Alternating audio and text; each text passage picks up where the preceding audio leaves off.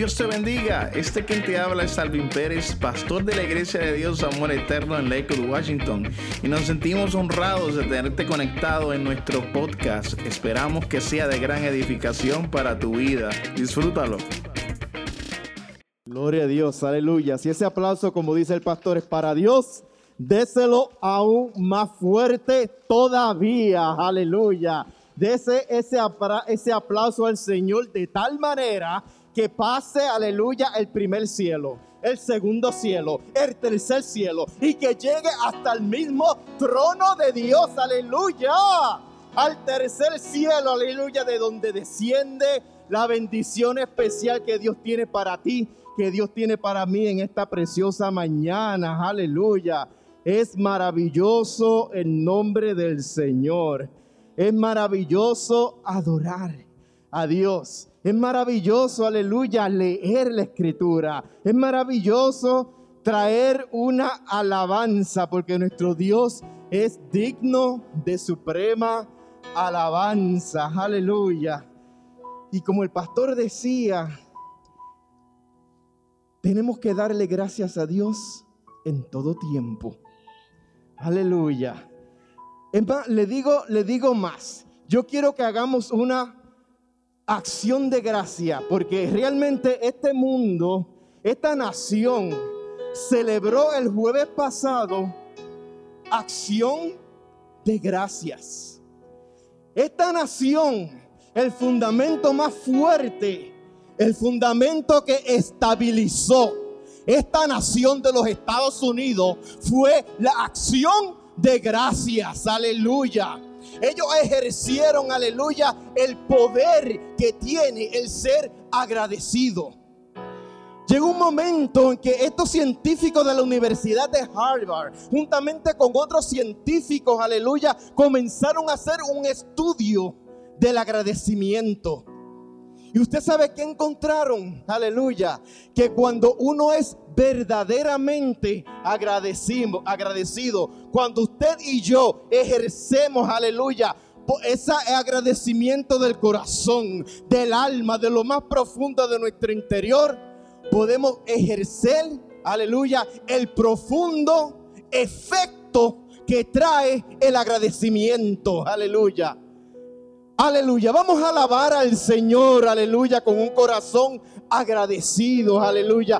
Por eso, mucho más allá de lo que dicen los científicos, mucho más allá de lo que dice la Universidad de Harvard, mucho más allá, ya el Señor lo había dicho en su palabra. Dad gracias a Dios en todo tiempo, porque es la voluntad de que seamos agradecidos. Es la voluntad de Dios que demos gracias. Gracias por sus misericordias. Gracias por su presencia. Gracias por sus bendiciones. Gracias aún por lo que no tenemos. Tenemos que dar gracias aún por lo que no tenemos. Aleluya, porque si no lo tenemos es porque no nos hace falta.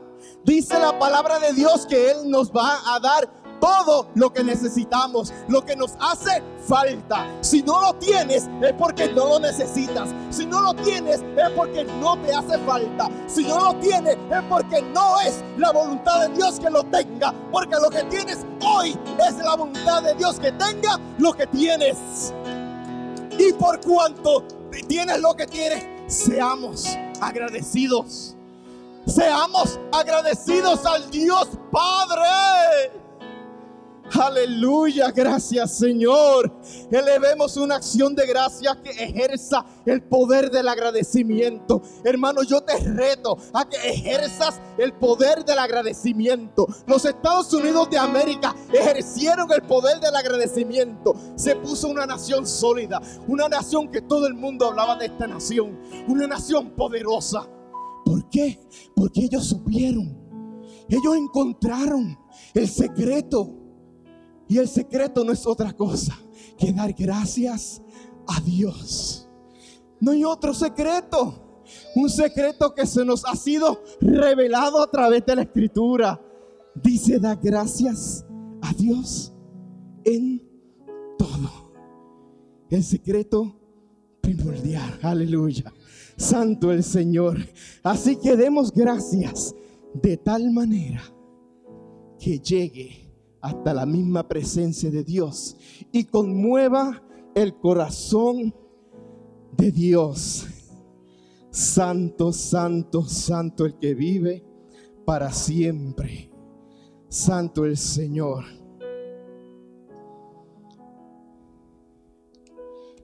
Gracias Señor. Doy gracias al Señor por este privilegio. Porque hermano es un privilegio estar aquí. Y le digo más, tú y yo estamos ejerciendo una fe tan sencilla que conmueve el corazón de Dios. El simple hecho de tú estar aquí, en medio de esta pandemia, en medio con tantas restricciones, aleluya, con tanto temor, aleluya, que vive el mundo en estos tiempos, aleluya, saliste de tu casa y llegaste a este lugar. Y en obediencia, aleluya, porque le digo, la fe y la obediencia son como como, como dos hermanitas gemelas, aleluya. Porque con la fe agradamos a Dios y con la obediencia honramos al Padre. Es maravilloso cuando por fe llegamos a este lugar a reunirnos, como dice la palabra, reunirnos los hermanos juntos en armonía, porque ahí envía Jehová salvación y vida eterna. Y en medio de las circunstancias, obedecemos las restricciones que hay. Porque hay bendición en la obediencia, aleluya. Aquellos que desobedecieron a Dios, incluyendo al rey Saúl, fueron malditos. No seamos malditos, sino seamos bendecidos, obedeciendo la palabra del Señor primeramente y luego las leyes que ponen aquí en la tierra. Y más allá de la tierra, las leyes que tenemos en nuestra congregación, aleluya, el protocolo y toda la cosa, aleluya, para que seamos bendecidos. Sigámonos, sigamos ese protocolo al pie de la letra, para que seas bendecidos, te protejas tú, protejas a los hermanos en la congregación y también proteges a tus familiares allá en la casa. Protege a los compañeros de trabajo, aleluya santo el nombre del Señor Jesús. En esta misma comunión quiero leer una porción de la Sagrada Escritura, la cual el Señor me ha dado como tema. De tal manera. De tal manera, aleluya y yo sé que algunos de ustedes ya están pensando, ya yo sé cuál es el versículo que el hermano va a leer. Ya yo sé cuál es. Ya yo sé cuál es. Pues mira, a lo mejor pensó bien, porque ese es. Ese es. Se encuentra en el Evangelio según San Juan, capítulo 3, versículo, ¿cuál? Ese mismo, ya, ya sabía yo que lo sabían. Ese mismito es, aleluya. Usted ya lo sabía, aleluya. Juan capítulo 3, versículo 16. Lo puede leer en la Biblia, lo puede, puede cerrar sus ojos porque yo sé que muchos se lo saben de memoria. Así como llegó un momento que también yo me lo aprendí de memoria. Y no me lo aprendí solo de memoria. Me lo aprendí de corazón. Yo jamás pensé que iba a predicar este versículo al frente de una congregación. Este es un versículo evangelístico. Pero este versículo caló mi vida, caló mi corazón. Cuando en la temprana edad de mi juventud yo estaba buscando cuál era la mejor religión. Porque hablaban de los santos, de los ángeles, de los espiritistas, de, de, las imágenes. Hablaban de Cristo, hablaban de Jehová, hablaban de tanto.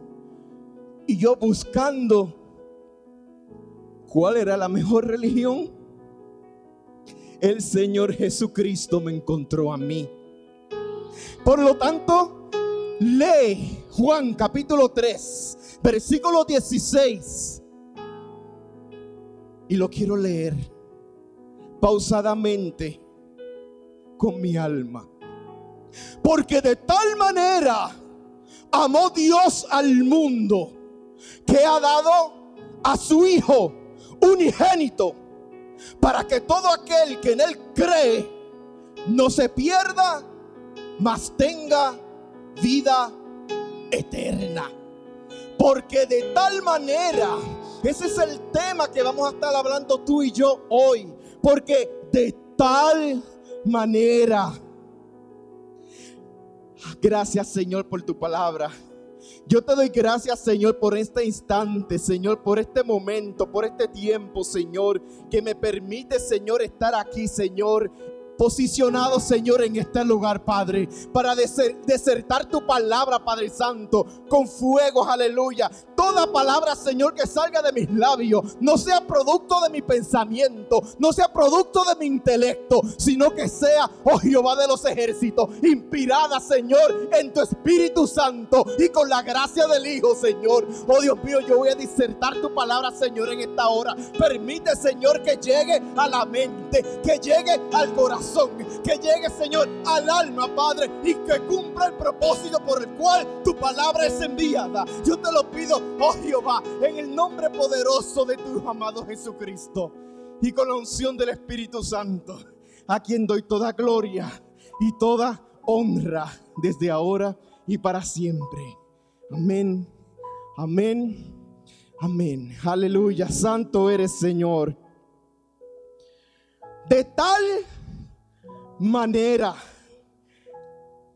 Esto es un adjetivo indefinido, según como ¿verdad? a veces nos gusta decir, y dice el diccionario de la Real Academia Española. Es un adjetivo indefinido. Pero mucho más allá de ser un adjetivo indefinido, esta frase encierra la imposibilidad de cuantificar una cantidad encierra la imposibilidad de medir un grado. Encierra la imposibilidad de determinar un nivel. Encierra la imposibilidad de ser mayor o de lo que se está describiendo hacer que sea mayor. Aleluya es un adjetivo, aleluya, el cual puede identificar a Dios.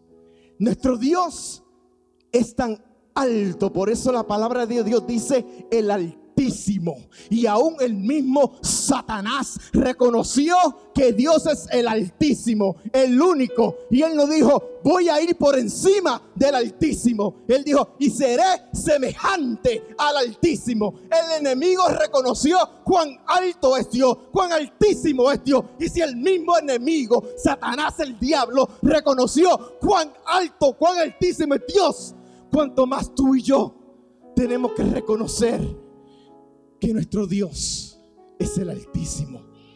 Es tan alto que no podemos ir por encima de Él, como dice el corito. Es tan ancho que no podemos ir fuera de Él. Es tan profundo que no podemos ir debajo de Él. Aleluya. Y me conmovía las palabras que decía la hermana Lisette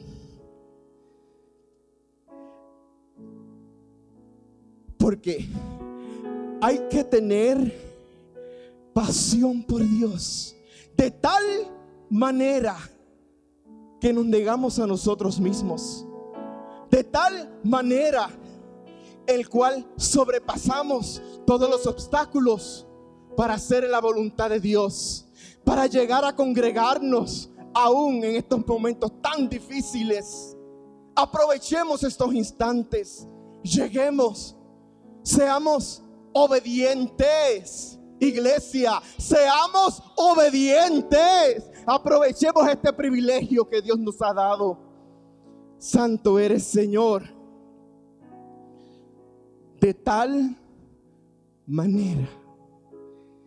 Y esta conversación de Jesús, no quiero hablarle bien poquito, porque no voy a entrar mucho en detalles con Nicodemo, porque ahí no era donde iba a llegar. Un poquito solamente, Nicodemo, un fariseo que se consideraba gente pura, gente separada del montón, gente en la cual era segregada, disque, para hacer la voluntad de Dios en medio del campamento. Estos fariseos ponían un gran empeño en la observancia de la ley, en la observancia de que todo se hiciera rígido, de que todo se hiciera tal como debía ser. Y no, había nada mal con eso.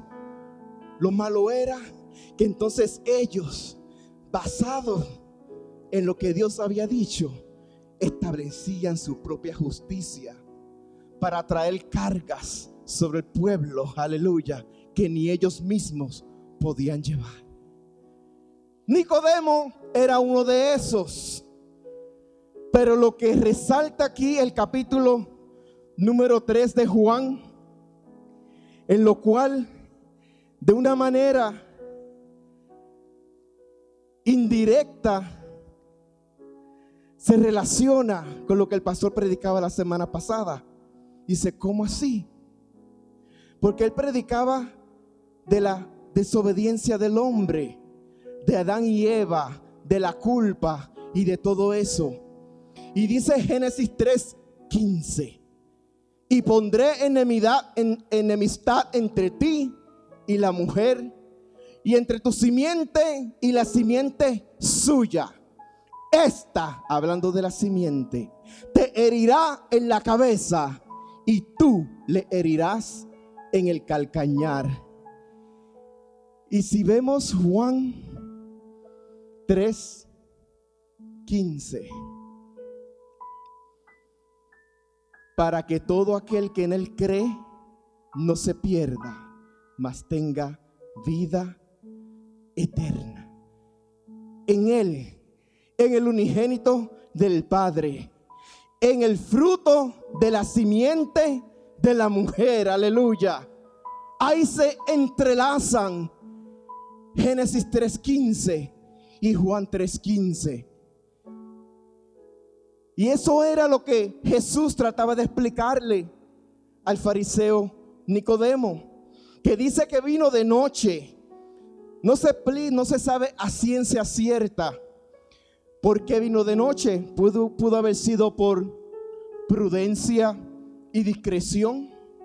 Tratar pues de no interrumpir a la multitud, de no interrumpir al maestro, de no interrumpir las enseñanzas, ¿verdad?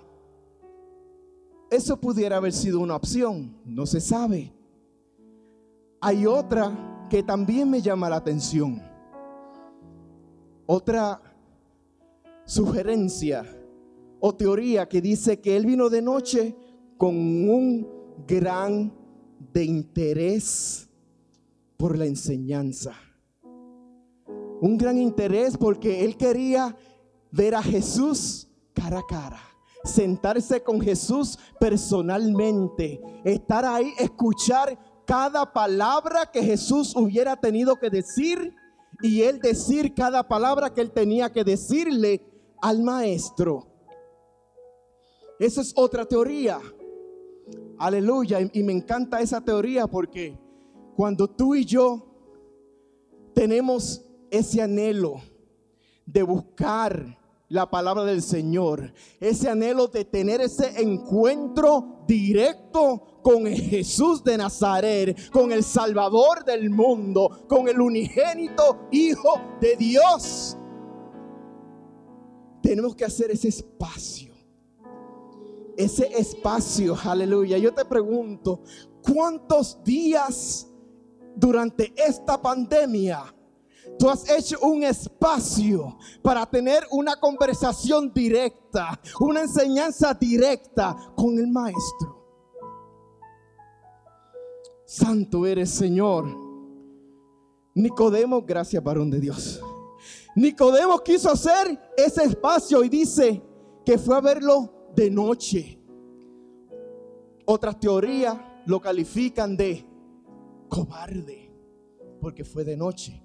Hay tantas teorías, hay tantas maneras en que el pueblo de Dios y aún los que no son del pueblo de Dios tratan de etiquetar a la gente por una acción que hacen sin saber, sin saber cuál, eh, cuál es la intención real, sin saber que en este caso Nicodemo quería tener un encuentro de tal manera con Jesús a solas. Dice la Biblia que era de noche. No dice que estaba anocheciendo.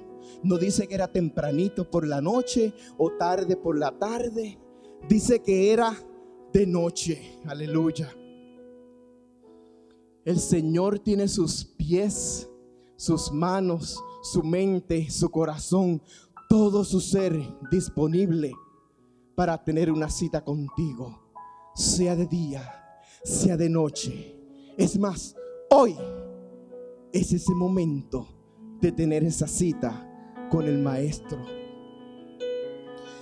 Aleluya, aleluya, de tener esa cita con el Maestro, porque Él, Él está aquí no porque tú lo hayas buscado a Él, sino porque Él quiere encontrarse contigo. De la misma manera que Él me encontró a mí, Él está aquí para encontrarte a ti. Y Nicodemo vino a Él y reconoció un fariseo que me llama la atención porque más adelante este fariseo se convirtió en un, en un este, apologista, uno de los pocos fariseos apologistas que estaban defendiendo al evangelio. Dice, rabí, sabemos que has venido de Dios un fariseo reconociendo que el carpintero, que el hijo de José y de María, que aquel, aleluya, que, que había nacido en un pesebre, se había criado entre, entre publicanos, se había criado entre pecadores, aquel el cual se movía con los pecadores, el que comía con los pecadores, aleluya, el que hablaba con los pecadores. Este fariseo, aleluya, separado, escogido, está reconociendo Dice, sabemos. O sea, que Él no era el único, había más. Que has venido de Dios como maestro, porque nadie puede hacer señales que tú haces si Dios no está con Él. Y Jesús, aleluya, amablemente empieza a presentarle el plan de salvación. Empieza a presentarle ese milagro, porque es un milagro. Más allá, eh, la vida como tal es un milagro, mis amados hermanos. El que tú y yo estemos aquí respirando es un milagro. Cuánta gente, y mucho menos en esta pandemia, tienen tanta dificultad para respirar. Aleluya. Y yo estamos respirando con una máscara o con doble máscara, como me la pongo, ¿verdad?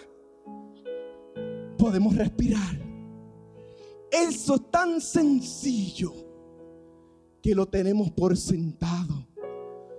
No nos damos cuenta que de tal manera nuestro cuerpo tiene que funcionar para poder ejercer ese respiro. Ese respiro en el pulmón para que llegue hasta allí y después el oxígeno llegue hasta las venas, hasta el corazón y vaya no nos damos cuenta cuánto tiene que hacer el cuerpo físico para generar, aunque sea, un respiro. De tal manera, nuestro cuerpo físico tiene que funcionar para generar un respiro. Pero ese es el milagro de la vida humana, el milagro de la vida biológica, aleluya. Pero el milagro de la vida eterna va mucho más allá. Y si el cuerpo requiere trabajar de tal manera para respirar, de tal manera para pompear el corazón, de tal manera para que nuestro, nuestro, nuestros sentidos sensoriales funcionen, nuestro cerebro funcione, cuanto más es necesario un acto que de tal manera llegue a producir la vida eterna. A la iglesia con tantos compromisos y con tantas cosas se les ha olvidado muchas veces lo que Dios tuvo que hacer, aleluya, porque fue Él quien, quien, quien ideó el plan de salvación, fue Él quien designó el plan de salvación, aleluya, fue Él que hizo algo de tal manera para que tú y yo seamos llamados y hechos hijos de Dios y ser parte de su cuerpo, parte del cuerpo de Cristo, que es la iglesia. Somos tú y yo en esta tierra. Aleluya. Jesús comenzó, continuó la conversación presentándole esa regeneración espiritual. El plan, aleluya, que constituía allá como predicó el profeta Jeremías, un nuevo corazón, una nueva vida, vida eterna. Porque el propósito original de Dios, y te digo, no voy a decir fue, porque no, porque en Dios es, porque Dios es un Dios de hoy, es un Dios de un eterno presente.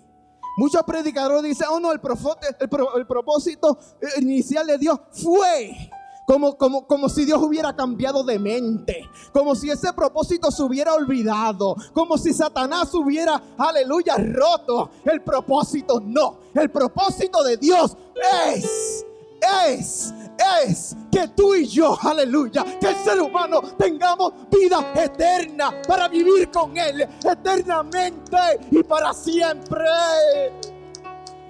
Santo eres, Señor. ¿Que han pasado situaciones? Seguro que sí.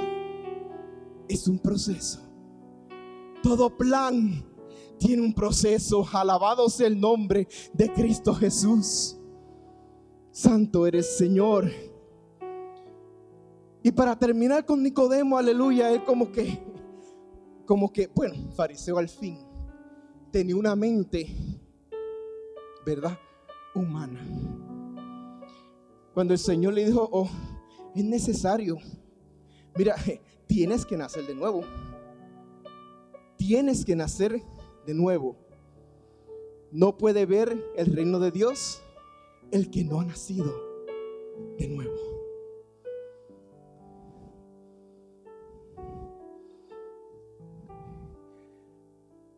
Hemos nacido de nuevo. Estamos seguros que hemos nacido de nuevo. Porque para ver el reino de Dios hay que nacer de nuevo. Aleluya. Y ese paso comienza con un arrepentimiento, aleluya. Con un arrepentimiento que de tal manera sea el arrepentimiento que conmueva a Dios, aleluya. De tal manera es un arrepentimiento que sepamos decir perdón por mis pecados, perdón por mis ofensas. Porque yo te digo, no podemos entrar al reino de Dios si no estamos arrepentidos de nuestros pecados. No podemos entrar al reino de Dios si Cristo no nos ha dado un nuevo corazón. Porque de eso se trata. Aleluya, de eso se trata. Un nuevo corazón. Porque el corazón que teníamos antes no estaba en acorde con el corazón de Dios. El corazón que teníamos antes estaba en acorde con nuestros propios pensamientos, con nuestros propios deleites, con nuestras propias ideas, con nuestro propio yo. Aleluya. Por eso fue que Pablo dijo, ya no vive, ya no vivo yo, ya no vivo yo. Pablo había tenido ese encuentro con el Señor y el Señor le cambió su corazón al punto. Fue de tal manera que Pablo, aleluya, pudo decir, ese arrepentimiento fue de tal manera que él pudo decir, ya no vivo yo. Y al decir ya no vivo yo, él renunciaba al fariseísmo, renunciaba a esas leyes establecidas, renunciaba a su propio yo, para que eh, quien él viviera fuera Cristo. ¿Vive Cristo en ti en esta hora? ¿Vive Cristo en ti en esta hora? ¿Vive Cristo en ti ahora? Aleluya. ¿Cuánto pueden decir de tal manera? Cristo vive en mí. Iglesia, di, Cristo vive en mí. Aleluya. Cristo vive en mí. Cristo vive en mí. Y aún en su mente natural decía, pues, ¿cómo va a ser eso? Que un hombre puede entrar otra vez al vientre de la madre y nacer otra vez. Como, como, como que no entiendo eso. No entiendo. Es que yo te digo que, aunque eso fuera posible, vamos a hacer, aunque eso fuera posible, que un hombre, ¿verdad? Pudiera volver a entrar al vientre de su madre, al volver a salir, iba a salir tal y como entró. Aleluya, santo el nombre de Cristo Jesús. Hay muchas personas, aleluya, que entran a la iglesia, aleluya, entran a la iglesia, no al cuerpo de Cristo. Entran a la iglesia física, aleluya, al templo. Alabado sea el nombre de Cristo Jesús. Aleluya. Y es como si literalmente entraran al vientre carnal de su madre otra vez y volvieran a salir tal y como entraron. Cristo no quiere que entres a un vientre carnal. Cristo no quiere que entres a un, a un vientre, aleluya, físico. Cristo quiere que entres, aleluya,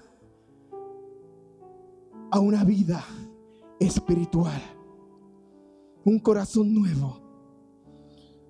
Aleluya.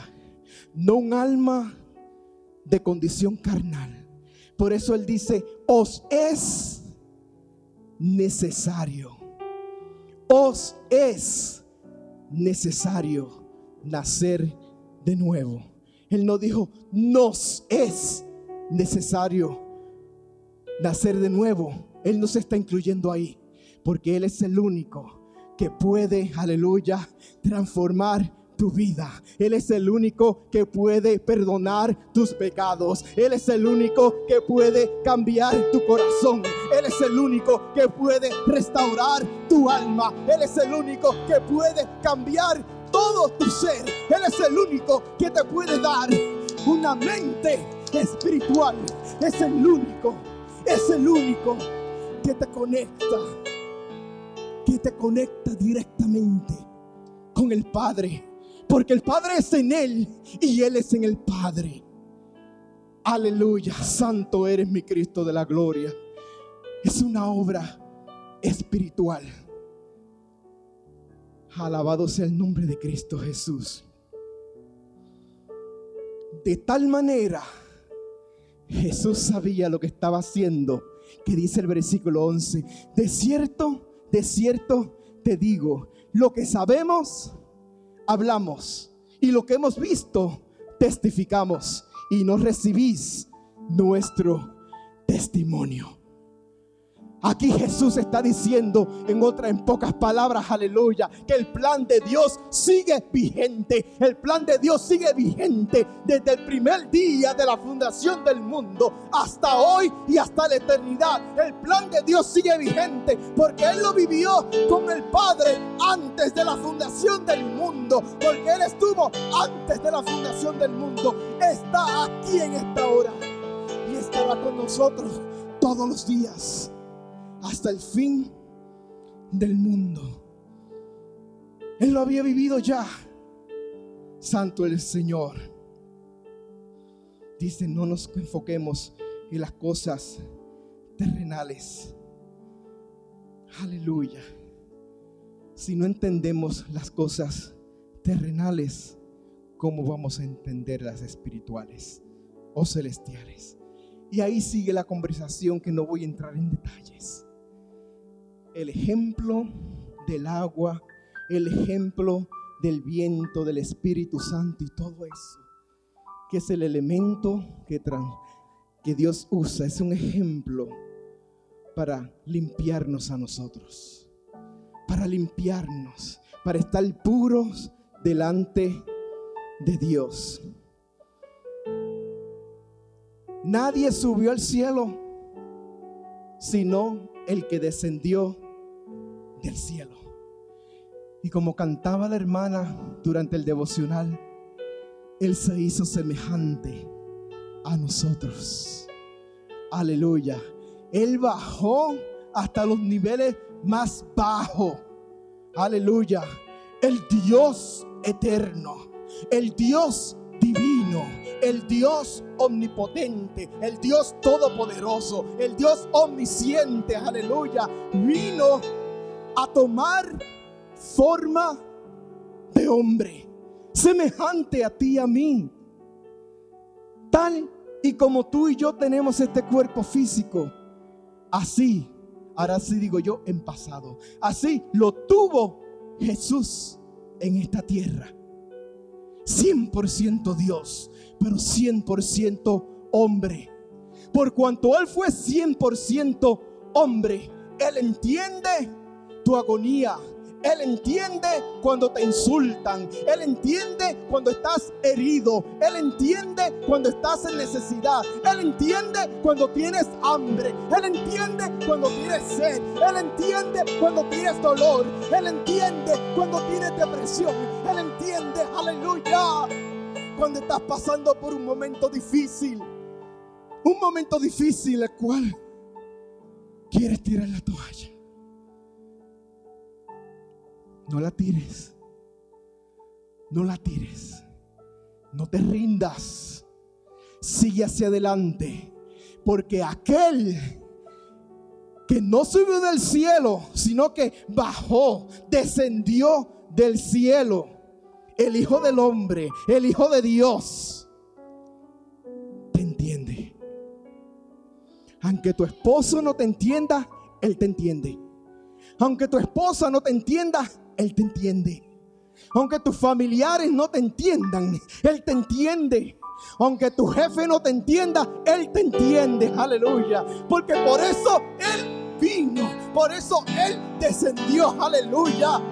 Para que tú y yo no tengamos excusa de decir, ay Dios no me entiende. Ay, es que Él es Dios. Ay, es que como Él es santo. No.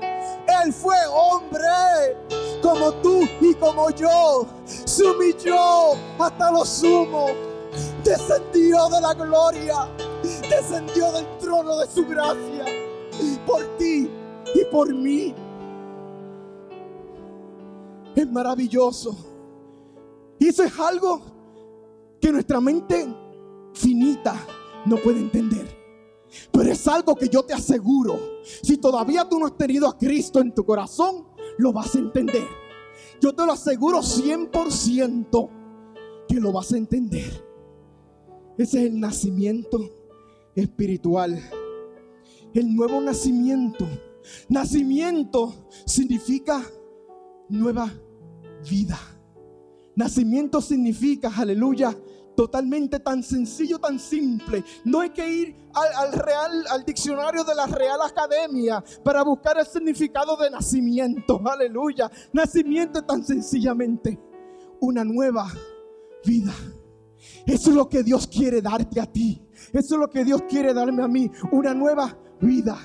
Pero una nueva vida espiritual. Aleluya. Una vida eterna. Porque con esta carne, con estos huesos, con esta sangre, con este cuerpo físico, no vamos a llegar a ningún lugar. La carne vuelve de donde vino, al polvo. Pero nuestro espíritu y nuestro alma, ¿qué? El espíritu vuelve a Dios que lo dio. ¿Y el alma qué? Eso es lo que Dios ha querido. Quiere en su eterno presente. Él quiere salvarte y darte vida eterna.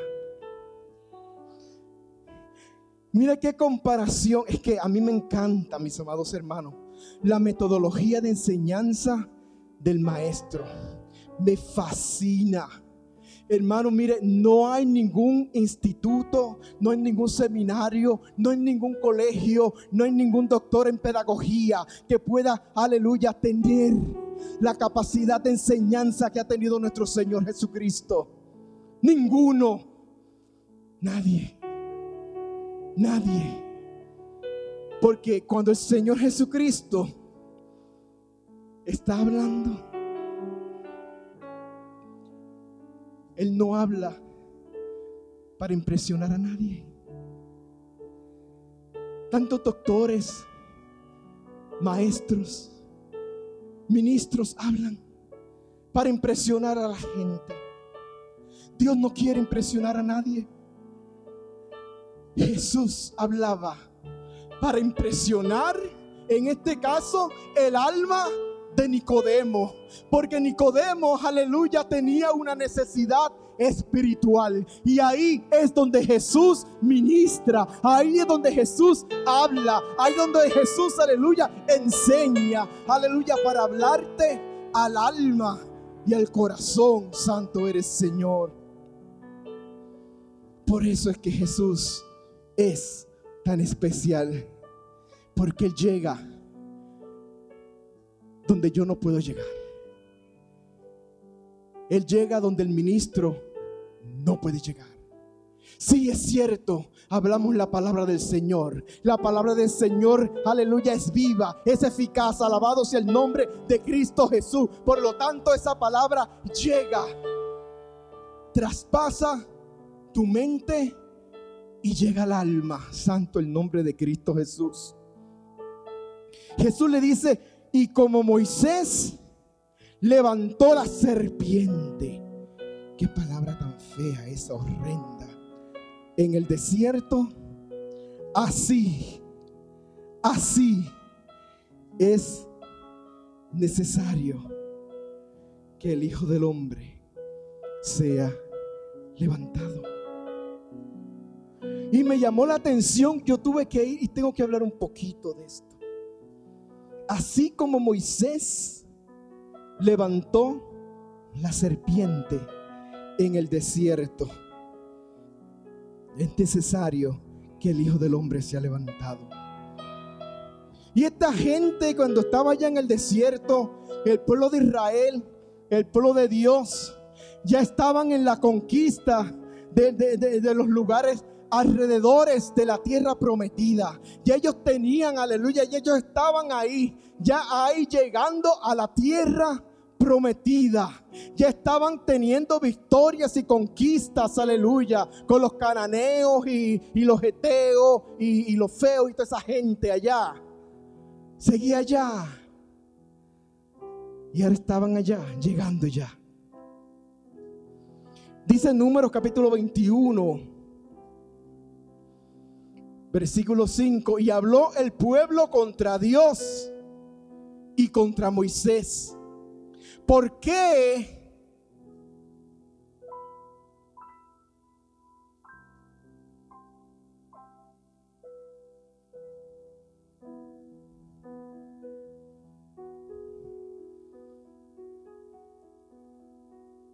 ¿Por qué? Te pregunto algo, no me contestes. Está bien que preguntemos por qué, no me contestes. Dice, y habló el pueblo contra Dios y Moisés, ¿por qué nos hiciste subir de Egipto para que muramos en este desierto? Pues no hay pan ni agua y nuestra alma tiene fastidio de este pan tan liviano. Mire qué forma más despectiva de hacer un porqué o de preguntar. Está bien que preguntemos muchas veces. Está como preguntemos. A Dios no se le puede estar preguntando así, despectivamente, y, mucha, y mucho menos estar hablando de Dios despectivamente y contra el ministro de Dios. En este caso, Moisés. El hombre que Dios había puesto como líder en ese lugar, en ese pueblo, en ese campamento. Porque cuando Dios pone un ministro para dirigir su obra, hay que respetarlo. Hay que respetarlo de tal manera que ese ministro pueda depositar en ti la confianza, aleluya, para poder ser de ayuda útil en esa obra. Y aquí el pueblo comenzó a murmurar, comenzó hasta cierto punto a quejarse. Mira qué fastidio es estar comiendo de este pan tan liviano. Un pan que no era cocido en casa. Aleluya. Un pan que ellos no tenían que invertir nada para comérselo.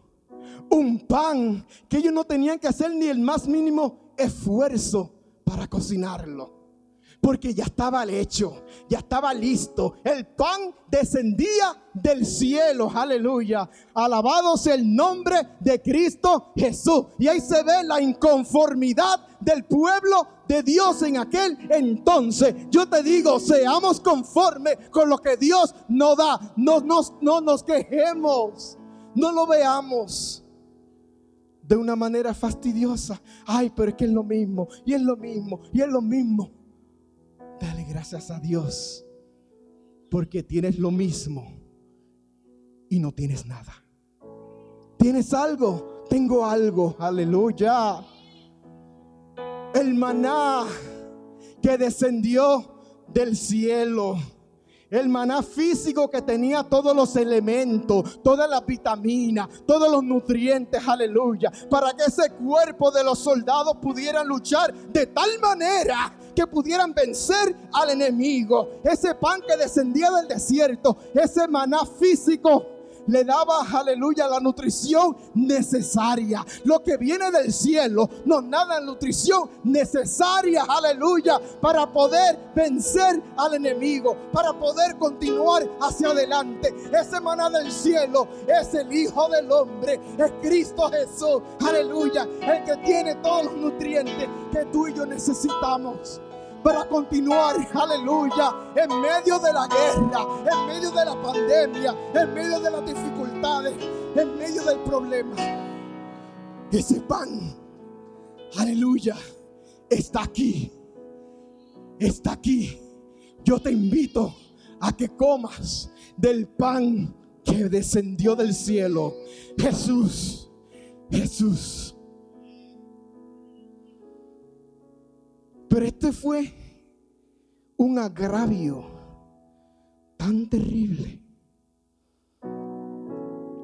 Y Jehová entre el pueblo, y Jehová envió entre el pueblo serpientes ardientes que mordían al pueblo. Y murió mucho pueblo de Israel.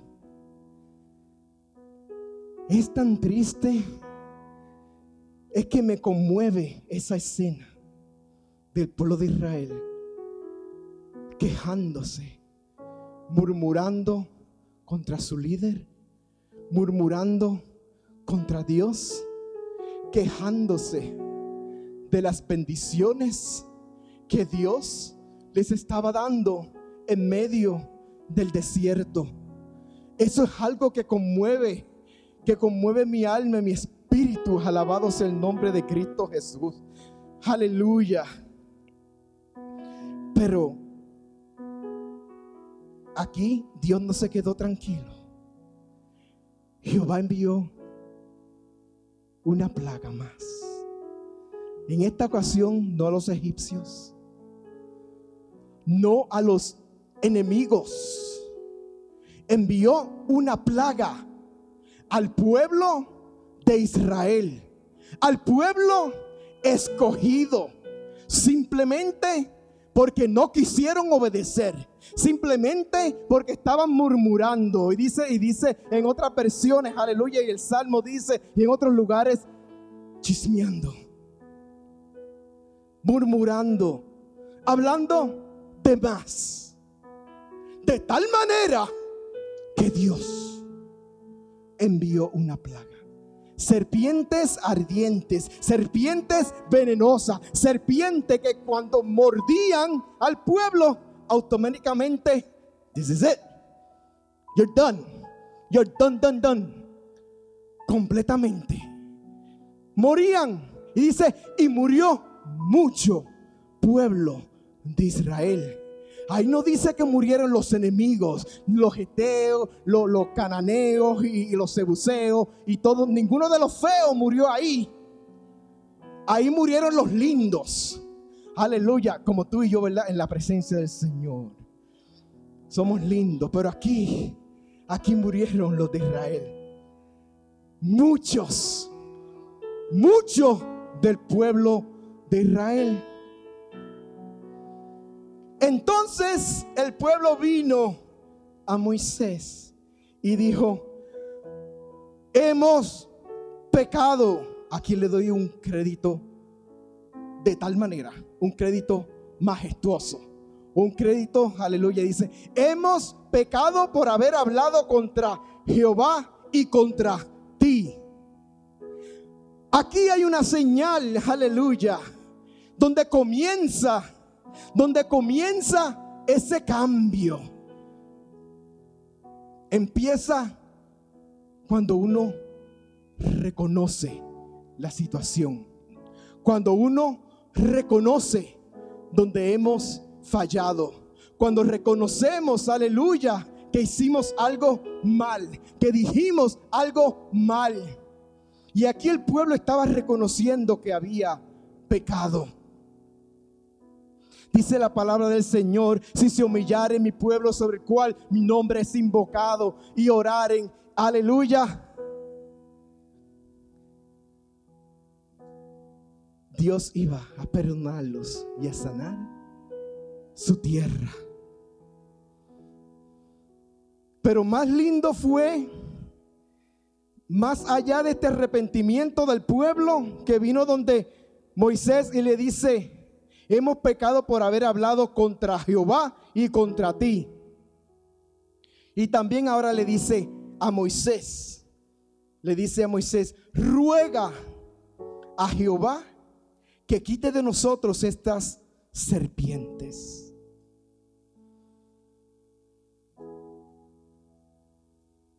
Tan casquerrobio que era Moisés. Si Moisés no hubiera amado al pueblo de Israel de tal manera, él no hubiera orado. Pero por cuanto Moisés amaba al pueblo de Israel. Moisés estaba consciente de cuál era su lugar, aleluya, en el pueblo de Israel. Moisés estaba consciente de cuál era su llamado, aleluya. Cuando tú estás consciente de cuál es tu llamado, cuando tú estás consciente en donde Dios te ha posicionado, cuando tú estás consciente de lo que Dios quiere hacer contigo, tú te olvidas de las murmuraciones.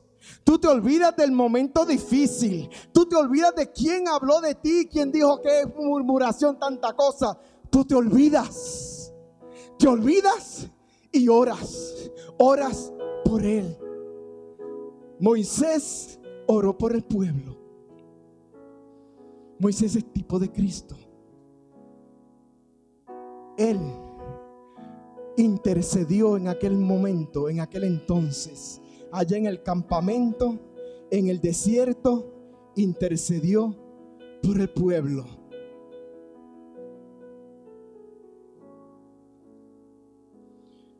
Y la oración surtió el efecto.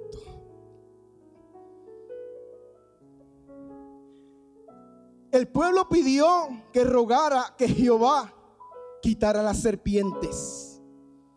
Moisés oró. ¿Y qué pasó? ¿Qué pasó? Jehová contestó la oración de su siervo. Jehová, Dios de los ejércitos, siempre contesta la oración en su tiempo. Aleluya. Pero aquí la contestó de una manera diferente. Porque no siempre Dios va a contestar el ruego, porque aquí estamos hablando de un ruego. El ruego era que quitara las serpientes, que, que, se las llevara lejos, que las matara, que hiciera algo con las serpientes para que ya no estuvieran ahí.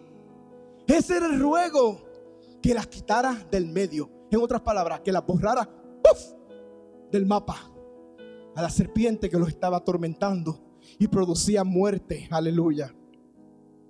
Pero aquí Jehová contestó de una manera diferente. Un plan un poco extraño. Y quizás también no muy apropiado que digamos si estamos hablando, ¿verdad? Humanamente. Hazte una serpiente ardiente y ponla entre una asta. Y cualquiera que fuere mordido y mirare a ella, vivirá. Y Moisés hizo una serpiente de bronce de la cual Jesús estaba hablando en el capítulo número 3 de Juan. Y la puso sobre una asta. Y cuando alguna serpiente, Jehová no sacó las serpientes del pueblo no.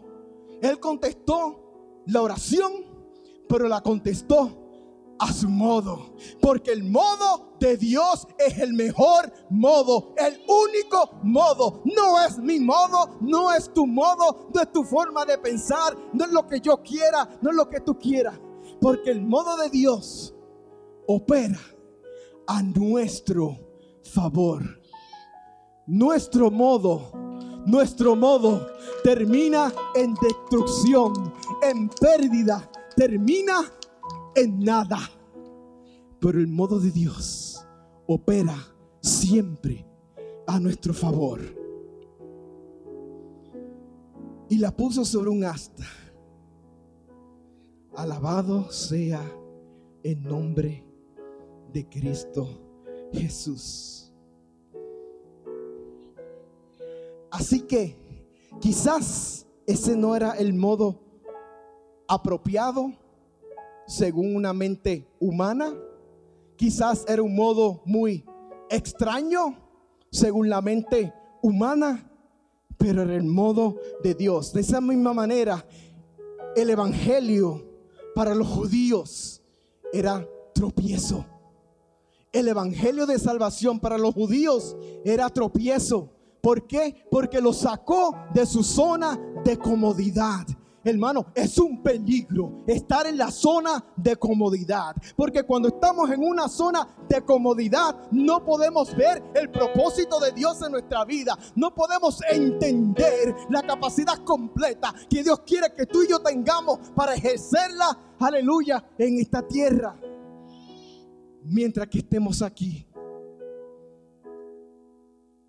tropiezo para el pueblo de Israel, para los judíos. Porque iba completamente en contra de las reglas y, la, y, y los preceptos que ellos mismos habían puesto y que no podían cumplir. Haciendo sufrir al pueblo de Dios, lucrándose. Por eso el Evangelio las buenas nuevas de salvación era de tropiezo para los judíos, mas sin embargo para los gentiles era locura. Era locura. Porque nuestra mente finita no puede entender. Hace falta que haya un verdadero arrepentimiento. Y dijo, y ya voy terminando, aleluya. Juan, capítulo 3 versículo 14.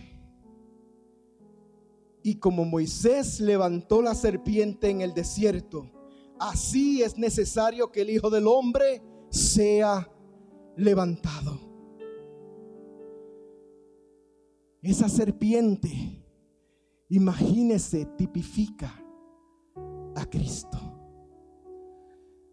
No solamente Cristo tomó la forma de hombre al punto que los mismos fariseos, escribas, saduceos decían, este es un hombre pecador. Imagínese de, de, de tal manera Jesucristo lucía, se veía que lo compararon con un pecador. Así que no había diferencia entre el cuerpo físico de Dios y entre el cuerpo físico de un pecador. Físicamente eran iguales. Internamente también eran iguales, como te estaba diciendo. Por eso Él te entiende. Porque Él fue igual a ti en este cuerpo físico. Pero seguimos siendo un ser espiritual. Y Él no solamente vino en este cuerpo, sino que por medio de esta ordenanza allá con el pueblo de Israel, esa serpiente de bronce que tipifica, aleluya, una serpiente, aleluya. Y me llama la atención porque, mira, yo trabajo en la farmacia. Y tenemos un medicamento que ahora no me pregunte, se me olvidó el nombre. Porque es un nombre raro, es un nombre que se inventa esta gente rarísimo. Pero una botellita así de chiquitita, pequeñita, es un antídoto para la mordedura o la picadura de una serpiente. Y así de pequeñito cuesta más de 30 mil dólares. Porque de tal manera es el efecto de ese antídoto en una persona que ha sido mordida por una serpiente que contrarresta el veneno, contrarresta la mortandad, contrarresta la enfermedad. Algo tan pequeñito. Y en este caso pudiera, ¿verdad?, aplicar eso que dice el perfume caro viene en, eh, frascos pequeños, ¿verdad? Pues el antídoto caro viene en, frascos pequeños también y carísimo. Así que no era solamente de que Cristo vino en este en forma de hombre, sino que con este ejemplo, aleluya, por la serpiente antigua tentó al hombre y entró el pecado a la humanidad. De esa misma manera, no solamente en cuerpo de hombre, sino que aquí un símbolo también se levantó, una serpiente. Pero la serpiente, la, antigua, la, eh, eh, la serpiente antigua, Satanás, el dragón rojo, como quiera que lo llame, aleluya, mordía para matar. ¿Y con qué mata? Con el pecado. Ese es el veneno de la serpiente antigua. Pero aquí Jehová, en su sabiduría eterna, en su sabiduría por excelencia, pone, aleluya, una serpiente, la imagen de una serpiente aleluya, levantada en un asta, levantada para que todo aquel que la mirara, ese antídoto, aleluya, lo sanara. Ese fue el ejemplo de la sabiduría infinita de nuestro Dios. Dios ideó y prescribió ese antídoto para el pueblo de Israel para que fuera tipo del antídoto, aleluya, para ti y para mí. Bastaba con que aquel, cualquiera que mirare a esa señal, desde, desde, desde el punto más lejos, desde el punto más remoto del campamento. No importaba si la mirada era con ojos tristes, con ojos nublados, con ojos mortíferos, con ojos con ojos débiles, con lágrimas de dolor, con lágrimas de angustia. No importaba cómo estuvieran esos ojos. El punto era que miraran a esa imagen que estaba allí en un asta alta. Bastaba con que la miraran y era automáticamente sanados. Pero el punto era que ese remedio santo, como le digo yo, como dice, hay alguien por ahí que tiene un libro que lo llama el remedio santo. Pero este remedio santo en el pueblo de Israel no era la sanidad, la curación, no era automáticamente. No era de que Moisés levantara el asta y la serpiente, la serpiente de bronce y ya todo el pueblo se iba a sanar. No, no era algo automático. Porque Dios no, no trata contigo y conmigo de una manera automática. Tú y yo no somos roboces, no somos robots que los programan y el botón azul hace esto, el verde hace lo otro, este, el volumen. No somos una computadora que le da delete, delete, delete y supuestamente se, se van las cosas porque como estamos ahora no se sabe si el delete funciona tampoco. Tú y yo no somos un mecanismo. Tú y yo somos almas. Almas que están viviendo en este cuerpo físico. Por lo tanto, de la misma manera que aquel pueblo miraba, tenía que hacer ese, ese esfuerzo por mirar hacia arriba. Por mirar hacia arriba alzaré mis ojos a los montes. ¿De dónde vendrá mi socorro?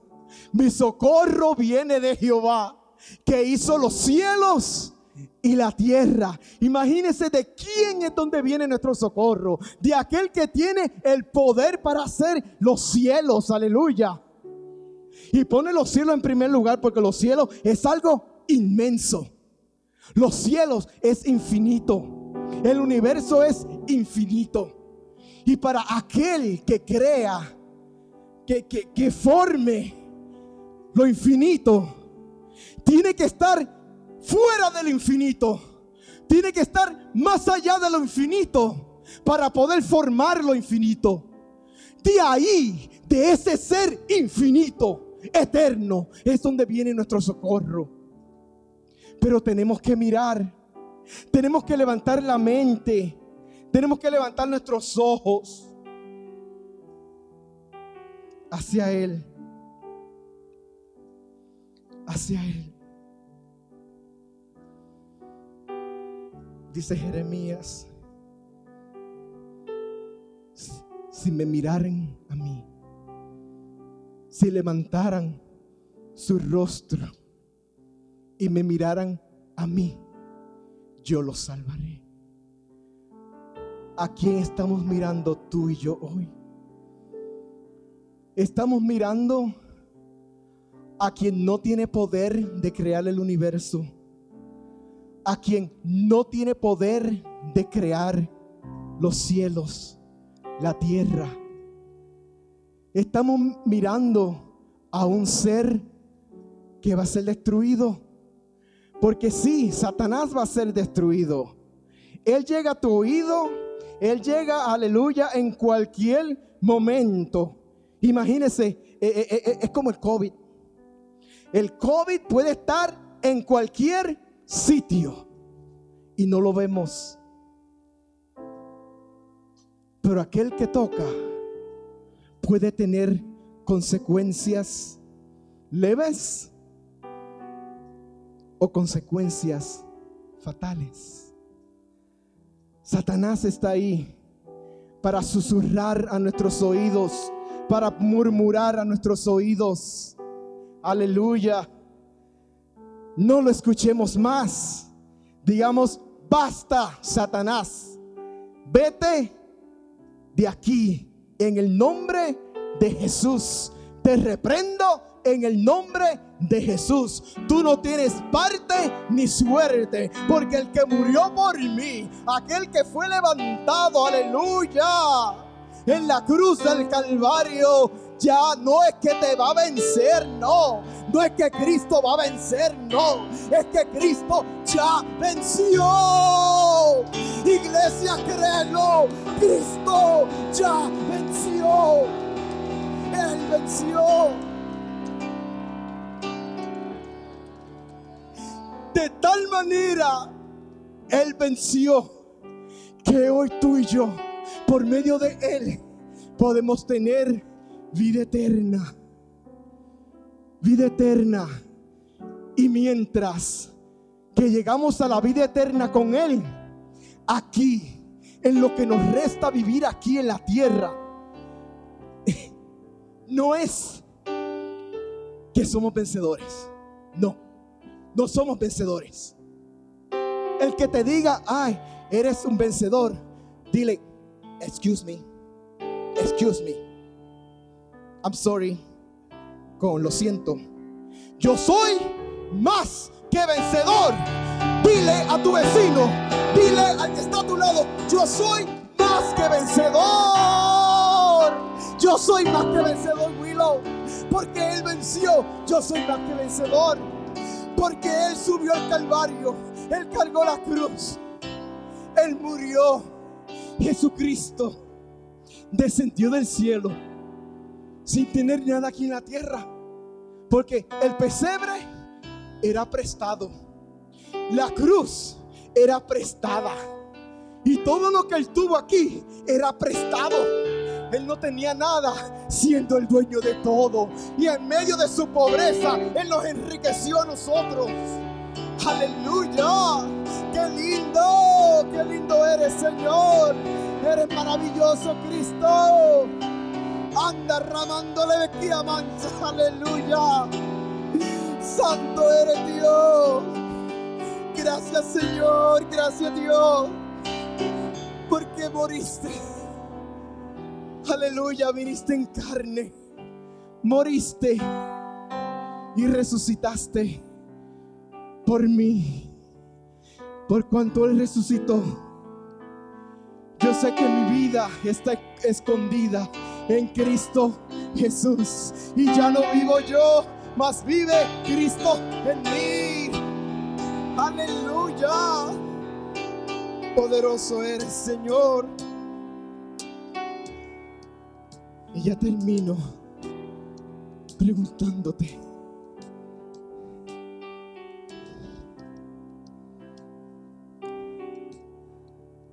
Amamos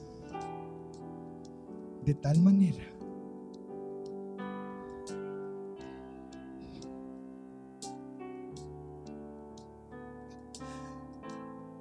amamos de tal manera amamos la obra de Dios de tal manera. Amamos a nuestros hermanos de tal manera. Amamos a nuestros enemigos de tal manera.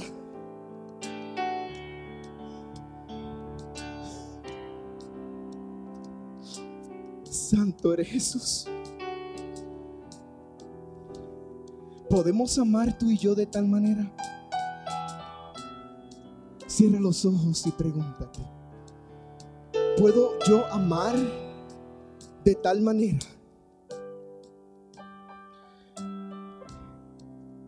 Porque de tal manera amó Dios al mundo que ha dado a su Hijo unigénito para que todo aquel que en Él cree no se pierda, mas tenga vida eterna. Jesús dice, dijo, a sus discípulos y por ende a nosotros que tenemos que amar como yo os he amado. Jesús quiere que tú y yo amemos como Él nos ha amado. Que perdonemos como Él nos ha perdonado. Que andemos como Él anduvo. Hermanos, eso que te está diciendo como que no tiene sentido, que Dios es Dios, Jesús es Jesús. Sí, tienes razón. Tienes toda la razón. No podemos amar de tal manera porque necesitamos al Espíritu Santo en nuestras vidas. Sin el Espíritu Santo no podemos amar de tal manera. Aleluya. Y el primer paso es arrepentirnos de nuestros pecados. Decirle, ven Señor Jesús, mora en mi corazón, límpiame, perdona todos mis pecados. Lávame con tu sangre, Señor Jesús. No quiero ser igual que antes. No quiero ser igual que antes. No me gusta este corazón que tengo. No me gusta mi manera de pensar. Cuando le permites a Jesús, cuando le aceptas a Él, te hemos puesto de pie. Y yo quiero orar. Cuando le permitimos a Él llegar a nuestro corazón, no es el hermano José que va a cambiar tu mente y tu corazón. Jamás, jamás. No son los predicadores, ni los evangelistas, ni los pastores. Jamás. Es Él. Por eso yo te invito en esta hora.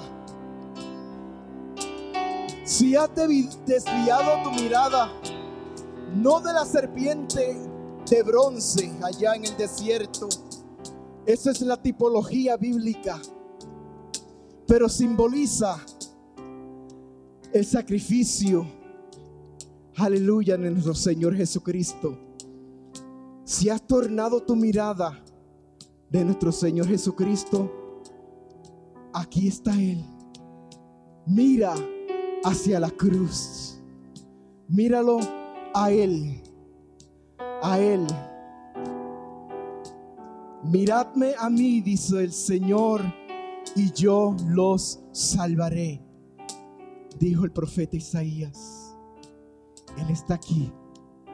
Él está aquí para darte salvación y vida eterna.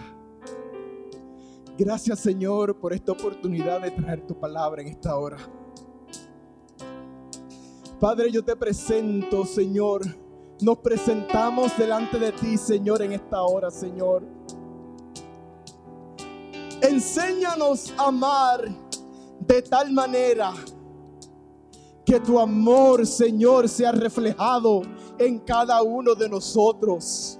De tal manera que el mundo pueda ver algo especial en tu iglesia en cada hombre, en cada mujer, en cada niño, en cada joven, pueda haber ese amor, aleluya, que tú has derramado sobre cada uno de nosotros, Señor. Que de tal manera podamos llevar tu evangelio para alcanzar las almas perdidas, Señor.